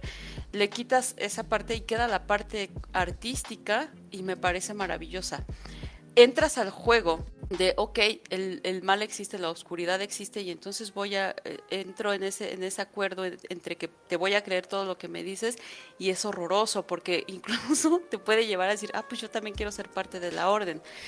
Pero también lo puedes ver en un contexto sociológico y dices, pues esto nos, nos, habla claramente de la manipulación de masas, desde, desde la parte política, la parte, incluso la parte artística. A mí me encantó uno de los personajes, Rosario, que dice, pues yo ni soy la más bonita, ni soy la más inteligente, ni soy la que tiene los poderes, ni soy la medium, ni soy nada, pero me he visto bien. No manchen, o sea, ¿cómo me, eso me sorprendió? Porque dije, ¿a cuántas personas no seguimos solo por su imagen. ¿Cuánta gente, o sea, eh, son totalmente estudiados, o sea, estudian a las masas y dices, claro, voy a seguir a esta persona. Voy a poner un ejemplo que espero no sea ofensivo para nadie, pero por ejemplo tenemos a una Gloria Trevi que fue, claro. pues que fue, fue cómplice de atrocidades a niñas sin embargo, la visten de, con colores de, de, los movimientos feministas y entonces ahora ya es una de las nuestras, ¿no? Entonces ahora se le perdonan eh, los abortos ilegales, se le perdonan, o sea, cosas que dices, ¿por qué? Porque se ve bien, porque brilla en un escenario. Entonces, sí, a, mí, justamente a mí me gustó por todo eso, yo en lugar de verlo como paja, lo vi como, como que el mal está en todos lados. Puede estar en una pintura, puede estar en alguien que cuida su imagen, puede estar en alguien que está enfermo, porque pues habla mucho de la, de la decadencia del cuerpo, de, la salud, o sea, la, decadencia de tu salud, ¿no? Y, y, tú ves a alguien enfermo y dices, no, pues es que este no puede hacer nada malo, ¿no? Sin embargo, es ese portal al mal. Está haciendo que las personas que son malas, o que, no, no, perdón, las personas que creen en la oscuridad y la obedecen y sacrifican a personas inocentes se hagan más fuertes. Eso no lo ves en alguien que necesita un, un, trasplante de corazón. O sea, no piensas que una persona así puede tener, esté haciendo esas cosas, ¿no? O sea, como esa manipulación de masas me pareció, o sea, dije, no manches, es que esto, por donde le busques, yo al contrario dije, por donde le busques, este es un novelón, o sea, Sí, eh, o sea, ahí concuerdo contigo. Y, pero te digo, para mí, o sea, sí, se me hace paja en el sentido, no de que precisamente te están mostrando esta, esta cuestión de búsqueda de poder por poder, y, que es lo que embrutece muchas veces a la humanidad y, que se manipula y se hacen cosas atroces y que pues no sé, yo de repente digo, ¿cómo se les pueden ocurrir esas cosas? O yo estoy muy tonta porque no, me pasaría por la cabeza, etcétera. No, ¿no? pero de hecho yo también lo pensé, dije, ay, esto es muy absurdo. Y después dije, a ver, o sea. Claro. Eh, Rasputín. Sí, sí, sí, sí, este, sí, claro, porque la historia, o sea, nada más es voltear vamos a dar un, vistazo a la historia general o de nuestro propio país. Entonces dices, wow, espérate, o sea, hay, hay, cosas muy increíbles que han sucedido. Hace, hace poquito metieron a la cárcel a un señor que estaba involucrado en la cuestión de cultura en Bellas Artes, haciendo sus, sus, no rituales, pero sí sus, sus reuniones de, ya, ya no religiosas, sectarias, ¿no? Y estaba en el Palacio de Bellas Artes. Sí. y, y creo que ahí es donde parte y donde está el terror per se, pero no sé, Jan, o sea, algo ahí es, de nuevo, para mí si hubiera sido una novela histórica, o sea, qué novelón. Pero ya de ahí meter toda la otra, te digo, la orden para mí salió sobrando totalmente. Tal vez si me hubieras platicado un poco más de lo que era el origen, no lo sé. No, porque la orden estaba de la mano con el contexto político. Sí, sí, sí, y, se llevaban muchas cosas, em, encubrían muchas de las cosas por el contexto sociopolítico que se vivía precisamente y se aprovechaban de ello. O sea, entiendo perfectamente por qué están ligadas y cómo, pero si en algún punto a mí no me hubieran contado nada de eso, yo lo hubiera disfrutado muchísimo y no me hubiera pesado de repente en algún punto tanto seguir. Puede ser, o sea, ahorita que estás diciendo de lo de novela histórica, podría ser por, por un comentario que, que, nos llegó y digo, tal vez. Sin embargo, es que finalmente se, se, es un reflejo de lo, lo que decía yo al principio, es que estoy tratando de ordenar mis ideas. No, no, por favor. Que tal vez Mariana Enríquez dijo, es que esto es tan atroz que no puede ser humano. Debe de haber algo que los está poseyendo para que hagan estas barbaridades y para que mi país esté lleno de ecos de gente desaparecida. ¿Y qué es? Pues la oscuridad. ¿Qué es? Pues el demonio que es esa enajenación por una, no voy a hablar de religión porque no quiero ofender ninguna religión y creo que las religiones buscan otra cosa, pero esta onda sectaria, que no puede ser que mi país se haya sumergido en ese fango espantoso nada más porque somos un horror de, humanidad. No. ¿Qué, ¿Qué, hay? ¿Cuál es la explicación que le da Mariana Enríquez? La orden, ¿no? O sea, porque no puede ser que se hayan matado niños, que haya tantos desaparecidos, que haya tanta gente. Por ejemplo, a mí me, encantó esa relación que hizo de por qué les falta un brazo. O sea, no puede ser que hayas torturado hacia las personas para que ahora les falte una parte de su cuerpo. ¿Quién fue? Pues el demonio. O sea, ay no, qué horror. ya, ahí voy a llorar. No, por favor. Pero bueno, evidentemente, y bueno, en ese sentido yo les diría, denle la oportunidad, porque si se dan cuenta, o sea, creo que tenemos aquí dos perspectivas no totalmente opuestas, pero sí diferentes, pero a la vez no tanto. Eh, y, que creo que si no tuviera como todas estas cosas y demás, pues la verdad es que hubiera pasado muy de largo y no estaríamos enfrascadas ahorita aquí en este, en este punto. Y, no es que esté mal o bien alguna de las dos perspectivas, para nada, porque creo que si las escuchan se complementan, complementan perdón, una y la otra. Y creo que aquí dependerá mucho ya bajo el, el, lente con el que cada persona se quiera quedar al respecto. Hablando de cosas horrorosas, Jan, ¿tú qué me dirías? ¿Te quedaste con algo? ¿Algo te impidió dormir? O descansar plácidamente. No, no, claro que sí, pero les voy a decir una cosa, yo me di permiso de sugestionarme porque estaba disfrutando tanto la lectura que dije, tú métete a todo esto, sugestión, sí, o sea, me di permiso, me di ese permiso que no me di en El Exorcista, que no me di en El Resplandor, que no me di en It. Aquí me di permiso porque ahora sé que me gusta de este género y que aprendo muchísimo de él, entonces sí, sí me sugestioné bastante, sí hubo una noche que, mm, bueno, no es spoiler, pero muy al principio, pues bueno, como ya sabemos, hay, hay rituales, entonces Juan hace un ritual con su hijo. Y ahí, ahí sentí dos cosas diferentes, eh, como dos sensaciones que se entrechocaban, porque por una, o sea, dije, ¿cómo es posible si yo fuera de los amigos de, de, de, Gaspar, diría lo que dice uno de sus amigos, su padre está loco, tenemos que sacarlo de ahí, ¿qué le pasa a este señor, no? Claro. Sin embargo, entiendo el, el la adoración de Gaspar a su padre y la adoración de su pueblo, porque bueno, ya vamos conociendo parte de la historia.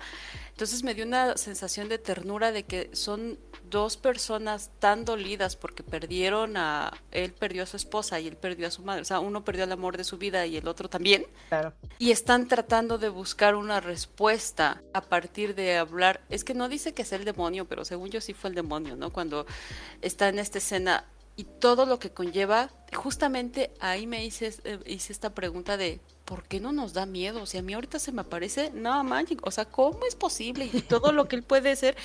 Esa noche me acuerdo que estaba yo muy tensa, no me podía dormir, escuchaba muchos ruidos, sentía que esa, esa sensación, esa atmósfera de la invocación que hicieron podría estar aquí que a lo mejor alguna persona estaba haciendo un ritual espantoso cerca de mí. Ay, no, no, porque justamente eso te lleva el libro, que, que ese lugar donde pasan estas cosas horrorosas puede ser en cualquier parte, al lado de tu casa, enfrente.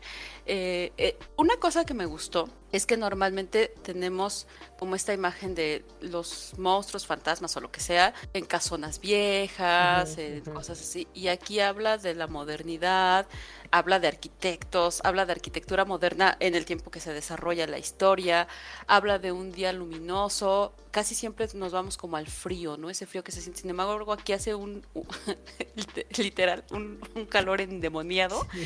Así todo el calor, porque uno normalmente piensa miedo, pues frío. Y no, aquí habla, o sea, como que nos contrapone todo. ¿Por qué? Pues porque en América Latina está cañón. Digo, sí, en, unas partes de Argentina sí, por supuesto, que, que, que, caiga nieve, pero pues normalmente estamos más familiarizados con el calor, con una casa un poco más común. Aquí no hay castillos, digo, está el castillo de Chapultepec, pero no tenemos esa tradición arquitectónica. Entonces, pues no puede estar en una casona, ¿no? No puede estar en un castillo porque, pues, porque aquí no hay castillos, ¿no? Entonces, ¿dónde es? Pues en la casa del vecino, ¿no? O en la casa, en la mansión más bonita donde nadie puede entrar porque ni siquiera hay seguridad, ahí pasan esas cosas espantosas. Eh, eso me gustó, que como que nos me dio el giro de, pues no, no, puede para, pasar en el Museo Sumaya, ¿no? puede pasar en la casa de, tu vecino. Enfrente, Entonces, sí, sí, sí. sí, sí, sí, Entonces, esa parte me gustó, que, que me cambió todo el escenario, que no hace frío, hace calor, que no es una casona antigua, es algo moderno, que no es una... Porque aparte también a veces habla mucho de las clases sociales, que a veces la connotación, por ejemplo, de ay, los, los embrujos o las limpias o rezar, como que se da una connotación de, negativa, pero aparte también como a un sector de socioeconómico más bajo, y sin embargo aquí no, aquí son las élites. Eso también me gustó, que uno dice, ¿cómo es posible que se dejen engañar si es gente estudiada y todo? Y bueno, ya Caro y yo dimos varios ejemplos históricos, este, que dices, ¿no? La manipulación existe en todas, en todos los sectores, ¿no? En toda la sociedad. O sea, no, no somos, no estamos alejados ni, ni, ni podemos estar aislados de, de, ese tipo de cosas, ¿no? Entonces, sí, sí, sí, sí me espantó. Sí hay, hay varias escenas que me, sí me dieron bastante miedo, ¿no? Pero porque les digo, o sea, yo sí me siento familiarizada. Bueno, desafortunadamente, perdón, no de manera directa, pero pues o sea, no manches, que vayas caminando y veas que desapareció tu vecinita, que una vecinita aquí se lo, o sea, dices, no puede ser, y sabes lo que significa esa, esa atmósfera de que alguien desapareció, ¿no? Claro. Entonces, sí. Sí, me espantó. A, mí creo que no me, no, digo, quedó un poco muy evidente y claro, ¿no? Que, que no me generó ese, ese, espanto. Sin embargo, sí coincido ahí contigo, Jan, el hecho de que me planteara en otro contexto del que yo tengo este imaginario colectivo de es el frío, es que tiene que ser como estas casonas, es que me encantó también, porque de nuevo me planteó justo el contexto y el lugar y sí me hizo sentir ahí y yo dije, no, es que yo ya estaría, bueno, enfadadísima por el calor, porque yo no aguanto para nada el calor, el calor y yo no somos amigos, y, pobre Juan y pobre Gaspar, pobre criatura, pues claro, se va a insolar y bueno, ya sabes, ¿no? Sí me, generó como esa empatía y todo hacia ellos. Y, me encantó, pero de nuevo, porque yo lo empecé a ver más desde esta perspectiva sociopolítica y todo. Me encantó justo esta, eh, sí, esta, ni siquiera es una lucha de castas, sino como esta muestra de tipo de, personas y, y los distintos niveles socioeconómicos que podían existir y lo que dices, Jan, a veces estamos o tenemos este, este imaginario tan arraigado de, claro, es que si es una limpia, pues porque pertenece a un sector socioeconómico pues muy bajo y es como, wow, no, espérate, aquí te están contando todo lo contrario, está planteado desde otra perspectiva y, y muchas veces, y puedes llegar a escuchar, las personas que tienen un poder adquisitivo tan alto, a veces son las personas que son más creyentes y temerosas de ciertas cosas. Claro, porque le, dan, le dan la, la, o sea, creen que su éxito se debe al poder que les da, por ejemplo, en este caso la oscuridad, ¿no? Sí, sí, sí, sí, sí, sí, y que por eso continúan y son tan afines y, y por eso de repente, y, me encanta que, como lo dices, ¿no? más allá de, de cuestiones religiosas y, y, toda. Esto es una cuestión de una secta plenamente y, y, por eso escuchamos pues noticias atroces. Digo, nada más mencionaré por aquí muy levemente Nexium y ya, y, si no alguien google un poquito sobre ello y, se van a dar cuenta de que no era el señor que está atendiendo aquí en la esquina vendiéndome hierbitas de, de hierbabuena y eso que está en el mercado. No estaban involucrados en ese tipo de sectas y cosas por el estilo. Nadie está exento, eso que debe quedar muy claro porque puede suceder en cualquier tipo de nivel al final del día y si lo vemos desde esa perspectiva es horrible lo que puede llegar a pasar y espantoso. Y ese tipo de cosas creo que son las que de repente pueden provocarte más un tipo de terror. Y de nuevo, yo soy muy tonta y digo, es que cómo pueden llegar a crear y hacer este tipo de cosas y situaciones. Pues dices, no, claro, por el poder mucha gente puede hacer muchas cosas y creo que ese es el gran terror que puede tener la, novela. Digo, ahorita ya platicando y escuchando contigo, Jan, porque bueno, si quieres leernos el, comentario que, que llegó. Si este comentario es de Ceci Delgado, que la respondiendo a la pregunta que te impidió dormir, mm. dice que ella cree que en la novela no debería de ser colocado en un género como lo han hecho, que es el terror.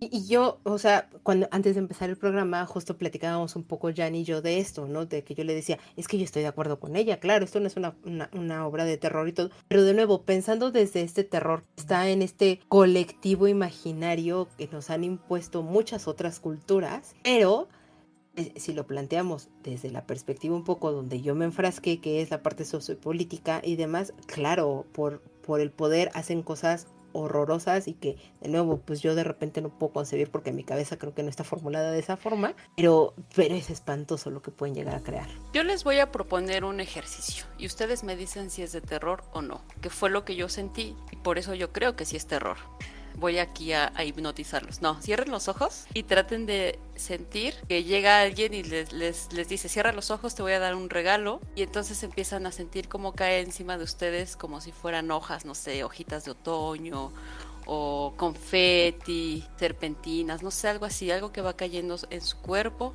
Pero mantengan los ojos cerrados, ¿eh? Entonces empiezan a sentir así como algo Vamos a imaginar que son hojas secas, hojas, no sé, de otoño, ahorita que estamos en el otoño-invierno, y de pronto abren los ojos y lo que es es un montón de párpados, de párpados de diferentes tamaños, de niños, hombres, mujeres, y traten de imaginar de dónde vienen y cómo se fueron conseguidos esos párpados y contéstenme si es terror o no. Para mí lo es. platíquenos en los comentarios qué les pareció este, este, este ejercicio. Ah, hasta, me sudó la espalda. A mí me dio. Sí. Ahora, no sé, es que les digo, depende de la. Eh, bueno, platicando con Carlos, es que depende de la perspectiva. Ahora imagínense que alguno de sus familiares no llega a casa por sus ideas políticas o religiosas. Y nunca vuelven a saber de él. Yo ah. creo que sí es terror. y que es un poco, digo, regresándonos un poco y coincidentemente que tú también estuviste en ese capítulo, Jan, pues lo que platicábamos con las viudas, ¿no? Es lo que sucedía en la Inquisición, o sea, de repente las desapariciones que ahí pasaban y que nunca te enterabas y era como, en algún punto se normalizó, así como, eh, bueno, pues ya desapareció, ha sido por algo. E, e, es, eso es espantoso. Y, digo, no nos tenemos que ir tan lejos. No quiero que te vayan a censurar el capítulo, Caro. Pero, o sea, si volteamos un poquito a unos años en la historia en México, pues ha habido muchos desaparecidos, ¿no? Mira, yo solo voy a dejar una fecha y pasamos a la siguiente pregunta. México, 1968. Todo lo que diré. Exacto. Entonces, Jan, un veredicto del 1 al 7, como ya sabes que, que tradicionalmente se hace en este programa. ¿Qué calificación le pones a este libro y por qué? Un 87. Ok. un 107, un 2007, no sé. Eh, no, a mí me, me bueno, como ya escucharon, o sea, como ya pudieron percatarse, a mí me encantó la novela, creo que tiene muchas cosas. eh, les digo, es que tú le puedes quitar lo que quieras a la novela, o sea, le puedes quitar a lo mejor la cuestión de terror, le puedes quitar la cuestión po- política, le puedes quitar la cuestión este social, lo que quieras y puede, puede leerse de muchas formas, desde, les digo, manipulación de masas, eh, bueno, todo lo que ya hablamos. Entonces, para mí es una gran novela, o sea, y yo les recomendaría que sí la lean. Y ya si no les gusta, pues me vienen a reclamar, pero al menos ya la leyeron. no, a mí me encantó. Me encantó, yo creo que pasa a ser de mis libros así de, de cabecera. Mira, yo, yo no, no coincido contigo en el 7 por, por esta cuestión de que sí me rompió de repente mucho el ritmo. Todo, sí coincido contigo en él. Denle la oportunidad. O sea, es una novela densa y robusta en el sentido que son unas 500 y algo de páginas. 666 páginas, nada más para que vean la exactitud. 666. Ah, Bueno, ve- vean. En mi edición. En mi edición. No, no es cierto, son 667, porque ahí le voy a arrancar la última. para hacerlo tétrico y que sea bueno. Ok, ok. Pero bueno, o sea, sí, sí es un, un libro gordito y todo, pero sí léanlo. Sobre todo porque, como bien dice Jan, creo que sí tiene distintas aristas desde donde se puede abordar el libro. Platíquenos desde qué perspectiva lo están, lo están ustedes eh, agarrando. Y que yo le voy a dar un sólido 4.5. Muy bien. Es- muy es- bien. tal vez esperaba un poco más, pero porque de nuevo yo traía otra idea y otro imaginario y todo, pero la parte histórica y cómo me lo fue platicando y me fue llevando y que eso es lo que a mí me interesó y que yo dije, ¿por qué no hizo una novela histórica esta señora y todo? Porque sí me indignó. Bueno, pero es, es, es, es muy fácil. O sea, tú puedes decir, yo leí una novela histórica que tiene un toque Sí. de suspenso. Y así, y ya. Sí, exacto, exacto. Ahí Y- está, ya y- tienes el 7. No, porque de nuevo hay huecos que sí, o sea, hacía que me salieran independiente, por eso dije, independiente del género, o sea, sí tiene estos huecos que de repente me hacían entrar y salir de, Argentina. Eso creo que no, no lo, no- me hizo no disfrutarlo y avanzar tan rápido como me hubiera encantado. Pero eso ya creo que es una cuestión más personal y, y de nuevo necesito encontrar o saber terminar tal vez qué son esos pequeños huecos que a mí me sucede. Pero más allá de eso, la verdad es que vale la pena. O sea, sí denle la oportunidad. 4.5 desde mi perspectiva. No se van a arrepentir. O sea, Es una buena calificación. si no, no se van a arrepentir. Denle la oportunidad. Vean y pues nos platiquen de nuevo. ¿Qué les pareció el ejercicio que les dejó Jan? Y porque eh, aparte así sabía perfectamente Janet que ibas a utilizar ese ejemplo. Lo sabía, lo sabía. Es que qué miedo. Ay, no puede ser. Sigo Y pobre pensando. en niño, o sea, ya aventando un spoiler y perdón, pero pobre niño, es lo único que yo puedo decir. Es, Sí. es muy, muy cruel. ya sabrán, cuando lean la novela sabrán a qué me refiero. Este, pero sí, denle la oportunidad, vale la pena, platíquenos desde qué perspectiva eh, lo están tomando también y pues nos encantará saber sus comentarios, opiniones y demás. Jan, hablando de comentarios, tengo un comentario de nuestro buen amigo Adam que si me permites te voy a leer. Adelante. Adam nos escribe. Un programa muy ameno, el del el- el episodio anterior que fue los tipos de lectores. El tema fue como estas secciones curiosas en las revistas, así como los tests para ver en qué tipo de usuario caías. Cada uno fue bastante interesante y se me fue muy rápido de escuchar este programa. Ahora les dejo unas preguntas. ¿Creen que la lectura de autoayuda es una charlatanería? Creo que está de moda desde hace tiempo, pero personalmente siempre he sentido como charlatanería vacía. Creo que a veces las propias novelas tienen mayores mensajes que estos libros. ¿Qué me dices, Jan? ¿Crees que la autoayuda es una charlatanería?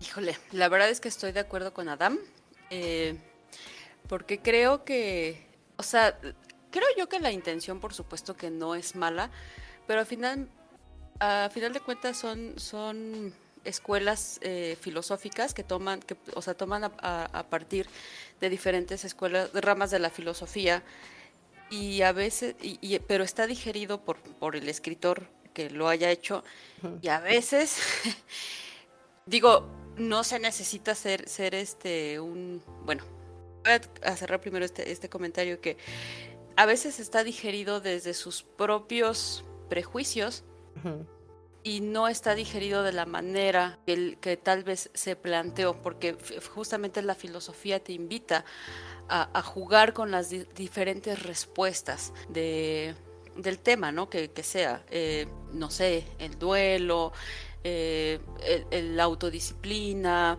este, no sé, ese, ese, tipo de cosas, ¿no? El, porque a final de cuentas se busca una mejoría personal, pero creo que las corrientes filosóficas son degradadas a un no sé, a un sentido bastante básico, muy exprimidas, y les digo, casi siempre es desde la, experiencia personal de este, de la, del escritor, del autor, y se pueden perder muchas cosas esenciales y cae en el échale ganas, piensa lo y será, repítelo muy veces. No, o sea, creo que sí, sí se degrada la filosofía a, un punto bastante, pues digamos que ya está como que queda nada más la cascarita, ¿no? Sin embargo, yo creo que estos temas son súper importantes.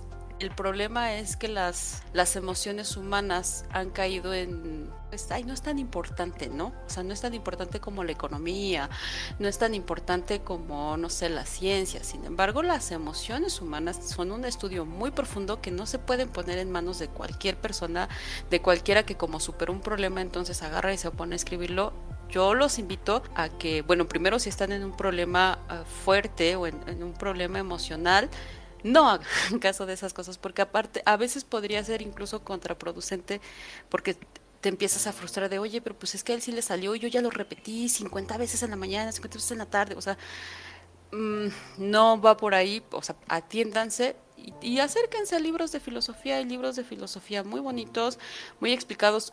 Yo no soy una experta en nada de filosofía y me he acercado a libros que son muy bonitos, son, son muy padres y te lo explican de una manera más sencilla, más amena y te dan perspectivas diferentes de qué se dice en esta rama, qué se dice en esta otra y ya te puede dar una, una visión un poco más amplia. Eso, desde mi experiencia, sí he leído libros de superación, por eso lo sé.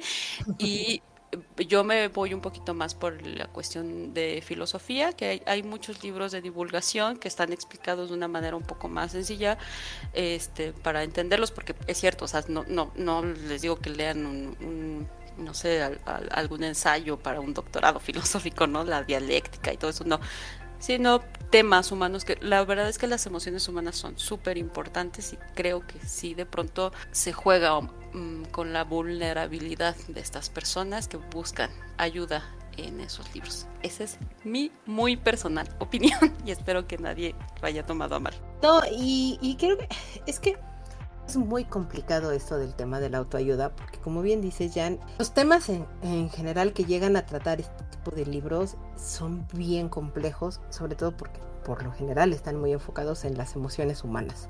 Las emociones, como atinadamente dijiste, es excesivamente complejo y diverso. Y lo que te funcione a ti, Jan, no quiere decir que me va a funcionar a mi Carolina. Como puede ser que sí, sin embargo, si es, eso lo nutres o, o de repente a ti te empieza a dar luz el cómo te lo está platicando algún autor desde su perspectiva, con su opinión y que no quieres acercarte a otro, yo les diría, abran un poco su mente, expandan su, su diapasón de, de, percepción y de repente busquen tal vez una novela o algo enfocado en filosofía. Por supuesto hay libros tan complejos como tan simples que te pueden explicar las cosas y nutran más allá de la primera perspectiva que un libro de autoayuda les puede brindar. Que si tienen un problema o, o tienen un tipo de una situación en particular, y ese es el primer camino o paso que están tomando para empezar a, solucionar, resolver, buscar confort, no lo sé. Es ok,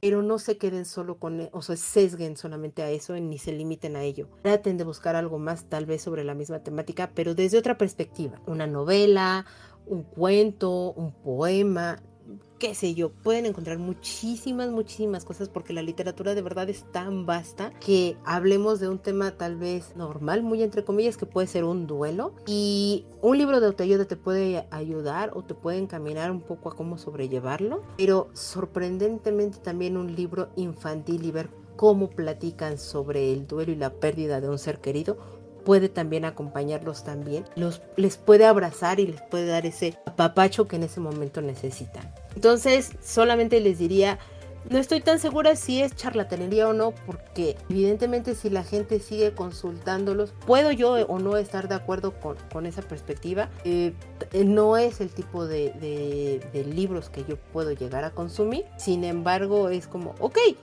estás buscando o estás empezando a tomar un paso para sentirte mejor, adelante y siempre voy a aplaudir eso. Simplemente es no te quedes ni te cases solamente con eso. Expande tu universo tal vez encuentres muchísimo más y puedas convertir, no sé, en un gran lector como puede llegarnos a suceder a nosotros. Totalmente de acuerdo. y bueno, Jan, muchas, muchas, muchas gracias por venir, uno, a plantearnos esta situación o esta perspectiva del terror. Dos, recomendarnos un libro que fue bastante interesante y me encantó poderlo platicar y discutir contigo. Y tres, acompañarnos una vez más aquí en el programa para seguir hablando de libros, lectura y literatura. Entonces, en verdad, muchas, muchas gracias. Sabes que este es tu programa.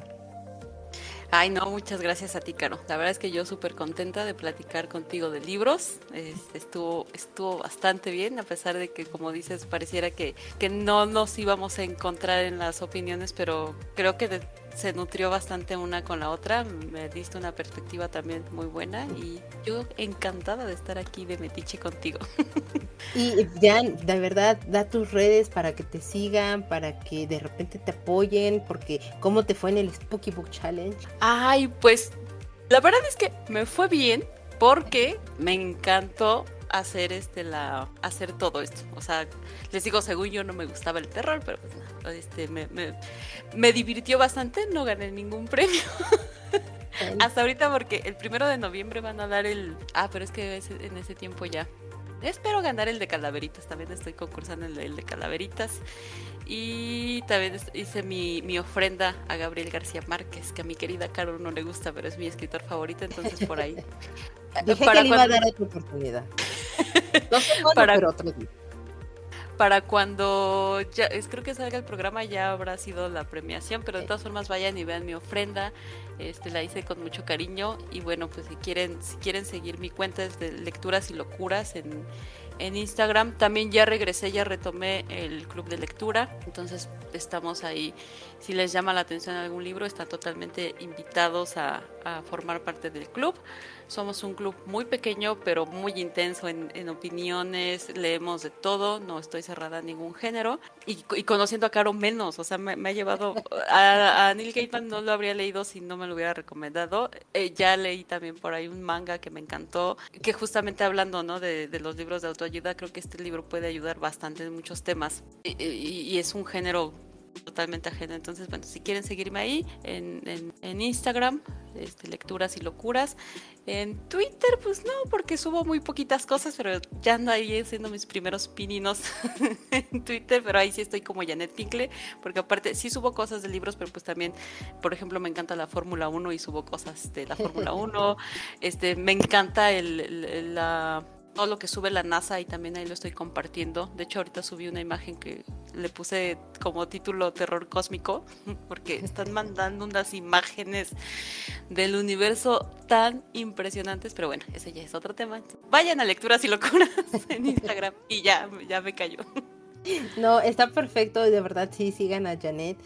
Eh, su, su, red social de base es en Instagram, Lecturas y Locuras. No se van a arrepentir, en verdad, se los digo. Síganla, eh, denle mucho cariñito y amor a todo lo que ella publica, porque de verdad es muy, muy, muy divertido estarla siguiendo, viendo qué es lo que pone, postea y demás.